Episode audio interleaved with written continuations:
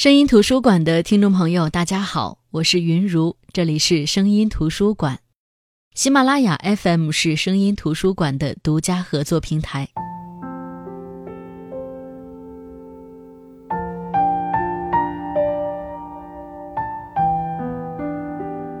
我不知道你们有没有遇到过这样的情况：遇到一本书，不看任何的介绍，纯粹看书名。就觉得这本书可能会比较不好读，或者从书名上你能预测某种必然的结局，这个结局会是悲怆的，你不想去触碰的。我最早看到《许三观卖血记》这本书的名字时就是如此。卖血是当下社会不提倡的事情，因为与卖血相关的总是艾滋病之类的可怕词汇。这本书的名字《许三观卖血记》。许三观是一个人，他的卖血记是不是也必将走向一个深不见底的深渊？这是不是又是一本用小人物的命运描写残酷现实的书？很多时候，我对于这样的书会本能的拒绝。但是《许三观卖血记》太出名了，它是我绕不开的书。也就是大概跟自己的思想和本能斗争了三四年吧。我终于有勇气读这本书，才发现它和我脑海当中无限放大的悲怆截然不同。这是一本阅读起来感觉很轻松，但是阅读之后回味很久的书。所以本期的声音图书馆，我们就来分享余华的《许三观卖血记》。可能很多人说起余华，会更熟悉他的《活着》《兄弟》等一些作品。我也很喜欢，而他的《许三观卖血记》也得到了很多的赞誉。这本书入选了韩国中央日报一百本必读书，也是韩国大学的中文教材，也被韩国翻拍成了电视剧。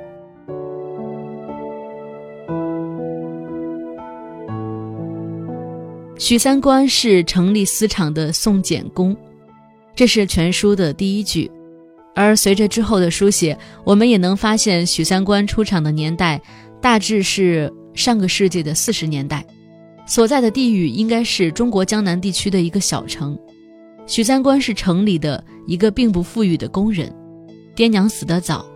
一次他回乡下探亲的时候，偶然接触到了两个卖血的年轻人。那个时候，农村人和城里人对卖血的认知是完全不同的。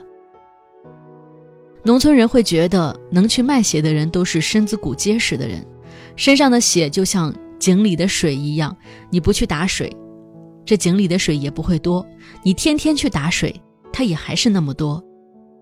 而城里人认为身上的血是祖宗传下来的，什么都可以卖，就是不能卖血，卖血就是卖祖宗。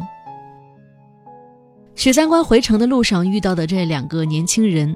一个叫根龙，一个叫阿芳，他们教会了许三观他们信奉的关于卖血的那一套逻辑，比如卖血前一定要喝足够多的水，他们觉得水喝多了，人身上的血才会跟着多起来，水会进到血里去，这样血就多了。比如要给管你卖血的李血头带些礼物，打好交道，要不然他不要你的血。比如卖血后要吃一盘炒猪肝。喝二两黄酒，这样人卖出去的血就更容易回来，人的力气就回来了。就是这样，许三观卖了人生当中的第一次血，挣了三十五块钱，而他自己也终于知道什么是血汗钱了。这在当时来说是一笔不少的收入。在工厂里，他挣的是汗钱，而卖血那天挣的是血钱，这血钱不能随便花掉。得花在大事情上面，所以许三观就决定了，他要用卖血的这个钱来娶个媳妇儿。他的目标有两个人，一个是林芬芳，他们厂里的一个女工；一个是许玉兰，是小吃店里炸油条的服务员，被称作油条西施。只不过那时候许玉兰正在和一个叫做何小勇的男子接触，而两人几乎也已经到了谈婚论嫁的地步。许三观在请许玉兰吃了一顿饭之后，就直接说：“你总共花了我八角三分钱，那你什么时候嫁给我？”这让许玉兰大吃一惊，但是她和许三观掰扯不清，许三观就直接去许玉兰家里见家长了。他说了很多理由，但是最打动许玉兰父亲的或许只有一条，那就是我许三观本来就姓许，生下来的孩子不管是男是女都姓许，你只有许玉兰一个女儿，这样你们许家后面的香火也就接上了。也就是这样，许三观娶上了媳妇儿，名字叫许玉兰。很快，他们的儿子们一乐、二乐、三乐出生了。二乐、三乐五官的特征很容易让人分辨出这是许三观的儿子，而一乐，人们发现除了嘴巴像他妈许玉兰，其他地方一点都不像他们夫妻俩。于是就有人传一乐是何小勇的孩子。这话被许三观知道了，他仔细的看九岁的一乐，总觉得还是有点像自己的，便没当一回事儿。可是后来这事情被大家传得越来越离谱，许三观就问许玉兰真相，还真就问出许玉兰曾经和何小勇发生过关系。虽然我们都知道这也无法判断一乐就是何小勇的孩子，但是那个时候许三观就和人们一样，觉得一乐肯定是何小勇的孩子。他许三观当乌龟，给何小勇养了九年的儿子。而这一天，三乐在外面受欺负，一乐去帮忙，把对方也就是城里方铁匠的儿子的脑袋开瓢了，一大笔医药费要付。于是许三观让一乐去找他亲爹何小勇要钱去，一乐不情愿，但还是去了。可是何小勇不认，一乐空手回来，方铁匠见钱迟迟送不到。就带人来许三观家里拉东西，凡是值钱的东西全拉走了。看着积攒了十年的家当被拉走，屋里空荡荡的那个样子，许三观就坐不住了。他选择去卖血，这是他第二次卖血。或许是因为知道许玉兰和何小勇当初并不如许三观以为的那么单纯，许三观越来越频繁地想起林芬芳。他厂里的那个女同事，哪怕已经十年过去了，结婚后的林芬芳已经成了水桶腰的胖女人，许三观仍旧想。他听说林芬芳摔断了腿，就赶紧去她家里探望，探望着探望着，就强制和一个人在家的林芬芳发生了关系。而从林芬芳家里出来，许三观刚好遇到了第一次带他去卖血的根龙和阿芳。浑身血痒的许三观就又跟着他们去卖血。这是许三观第三次卖血，他拿着卖血的钱买了十斤肉骨头和几斤豆子给林芬芳送去，这些东西铺满了一桌子。不送还好，一送这么大阵仗的礼物，让林芬芳的丈夫一下子看出了端倪，逼问林芬芳好久才知道事情的真相。他跑到许三观家里大闹了一场。所谓的许三观强奸林芬芳的事情，变成了大家茶余饭后的谈资。而经过这一件事，许玉兰觉得在许三观面前终于抬起了头，毕竟两人扯平了。很快，随着时间的推移，上面要求开始吃大锅饭，家里的小锅小灶全都要拆除上交。可是，刚吃公家饭不久，就赶上了灾荒年。大锅饭都没东西吃了，自己的东西又被拆的拆，交的交，眼看没东西吃时，幸好许玉兰这些年偷偷攒下的粮食起了作用，虽说也是不够吃，一顿饭都没吃饱过，可不至于像别人那样全家饿死。为了让家里人忍过饥荒，为了让家里人在喝了五十七天的玉米粥之后吃上一顿好的，许三观再一次选择了卖血，那是他第四次卖血。忍过饥饿，他们看到了这辈子最多的大字报。本来以为这事儿跟他们小老百姓没关系，但不知道谁贴了一张大字报，说许玉兰是破鞋。于是，哪怕你再冤枉，哪怕你再多道理，你都没地方说理去。他们也不是真批判你什么，他们只是各种阶级、各种分子都找齐了，唯独缺一个破鞋。于是，许玉兰就成了天天陪着挨批斗的人。孩子们都跟妈妈疏远了，只有许三观，仍旧是人群中最关心许玉兰的一个。批斗终于结束了，可没过多久，孩子们却要响应知识青年到农村去的号召。一乐和二乐毕业都去了农村，只有三乐毕业后赶上了只留一个孩子在身边的政策，留在了父母身边，在机械厂当工人。几年以后，看到别人家的孩子陆陆续续的回来，许三观也着急。在一次一乐回来探亲，身体明显很虚弱的情况下，许三观还是狠了一把心，把一乐赶回农村。就在送一乐走的时候，他再一次去医院卖血，将三十元给了一乐，让他不要乱花，这钱要使在刀刃上，为将来能够回城努力努力。可是这次刚卖完血不到一个月，二乐插队的那个农村的生产队长来了。为了能够让二乐早日回城，许家必须准备一桌像样的饭菜招待人家。可是刚好赶上月底，家里只剩下两块钱，在无奈之下，许三观又一次去医院卖血。可是李血头不干了，卖一次血要休息三个月，怎么能不到一个月又来卖一次？刚好在医院里又碰到根龙，还是根龙帮着求了情，李血头才答应了许三观。这时候。许三观才知道，原来跟着根龙一起进城卖血的阿芳，之前因为卖血前喝了太多水，尿肚子喝破了，身体败了。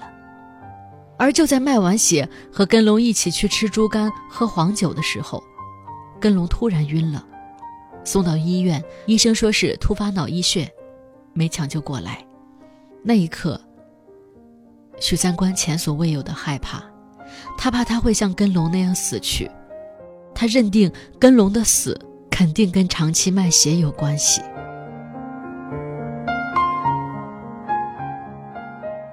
应该早有察觉，那次一乐从乡下回来的时候是生病了，可是只顾着担心一乐不回去影响以后回城，许三观也没多想。可是一乐的病已经很重了，在农村的时候被二乐发现，连夜送回城里医院的时候，医院都说治不了了。一乐得的是肝炎，只有上海的大医院才能救。许三观跟邻里街坊借了一遍钱，总共凑了六十三元，便让许玉兰带着一乐先去上海，自己继续筹钱。许玉兰走后，二乐也因为受寒病倒了，许三观只得让三乐留在家里照顾二乐，自己去筹钱。他筹钱的办法，就是卖血。可是李血头说什么都不收他的血，觉得这个人一个月就来卖一次血，简直不要命。可能是许三观求他实在是求的不耐烦了，他便说：“我这里肯定不让你卖，但是你可以到别的地方去，他们又不知道你刚卖过血。”这句话好像让许三观看到了希望。他大概计划了一下，从这个小城坐船去上海。经过的地方有六个是县城，他要在这六个地方上岸，一站一站的卖血去上海。伟大的计划需要伟大的执行，徐三观有信心执行好这个伟大的计划。可是他的身体率先扛不住了。第一站卖完血，他就感觉浑身无力，特别冷。第二站卖完血，他就在路边晕倒了。到了第三站。他已经是四肢无力、面黄肌瘦，身上的骨头又酸又疼。刚抽完血，他就倒在地上，医生赶紧抢救，一量血压低得可怕。医院紧急给他输了七百毫升的血，才让血压恢复正常。这样一来，这次不仅没有赚到钱，前两次赚的钱也都支付出去了。接下来除了节省，没有别的办法。许三观又卖了三站的血，到达了上海。而不幸中的万幸是，一乐被治好了。这次像亡命之徒一样的卖血行动，在许三观心里总算是有了意义。日子过得飞快，这一年，许三观已经年近六十了，三个儿子的工作、婚姻都解决得比较圆满。有一天，他上街，闻到饭店里炒猪肝的味道，他便想进去吃一盘炒猪肝，喝二两黄酒。可能是每次他吃炒猪肝、喝黄酒都是在卖血之后，于是他想，他应该再去卖一次血，以前都是卖了血再来吃的。他已经十一年没有卖过血了，今天他要为自己卖血，这在他的人生中还是第一次。可是医院里血头已经换了，年轻的血头说话伤人，说许三观老了，死血比活血多，只有油漆工才会要，因为油漆工刷油漆时会刷一层猪血。许三观感到委屈极了，不仅仅是因为血头伤人的话语。更因为他觉得，四十年了，第一次他的血卖不出去。四十年来，每次家里遇上灾祸的时候，他都是靠卖血度过去的。以后他的血没人要了，家里再有灾祸，该怎么办？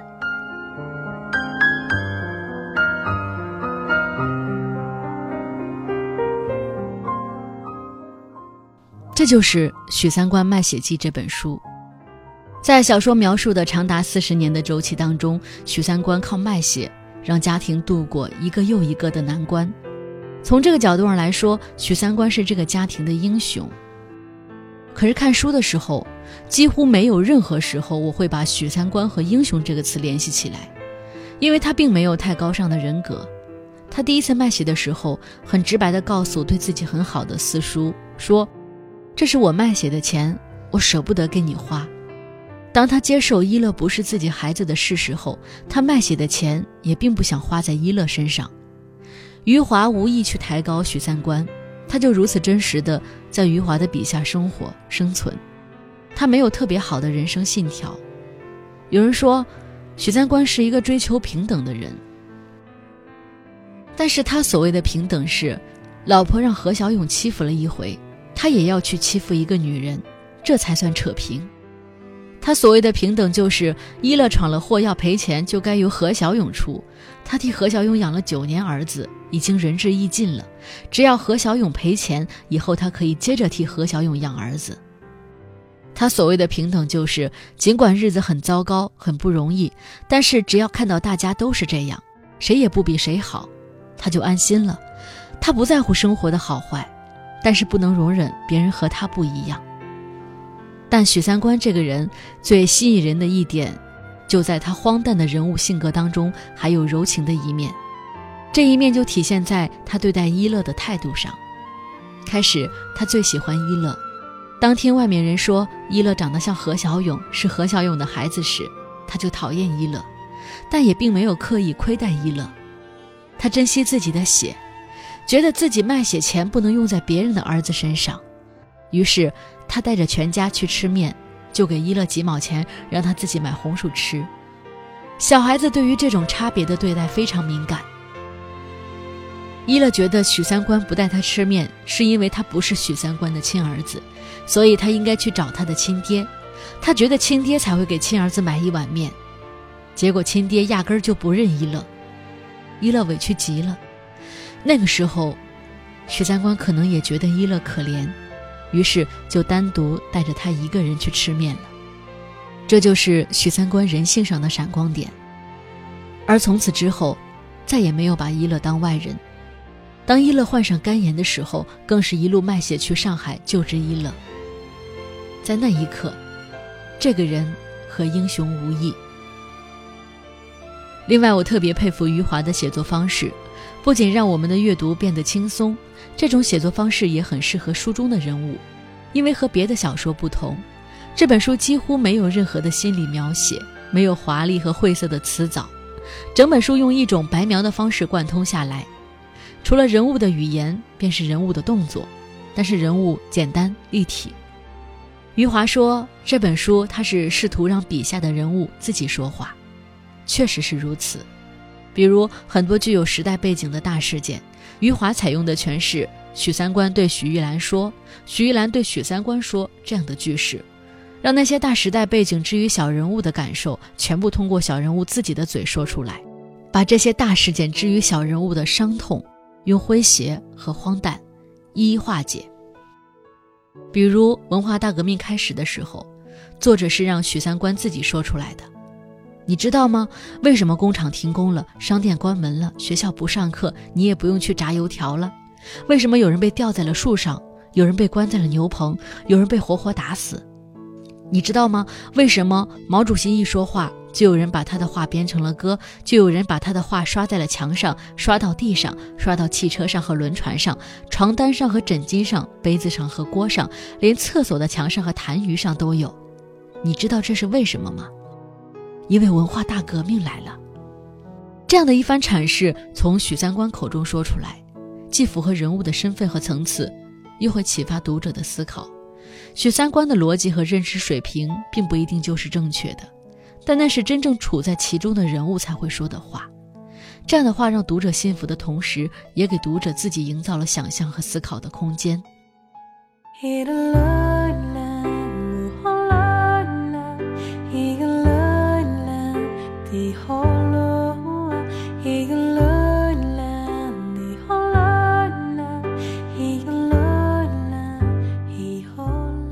好的，这就是今天的声音图书馆。今天分享的是余华的作品《许三观卖血记》。有人说，读余华的小说总是会有一种后怕，他笔下的那个世界是如此的荒谬，却曾脱胎于真实，而其中的人们浑然不觉。那如今我们所生活的这个世界呢？又有多少荒谬是从未被察觉的？好的，我是云如，这里是声音图书馆，我们下期再见。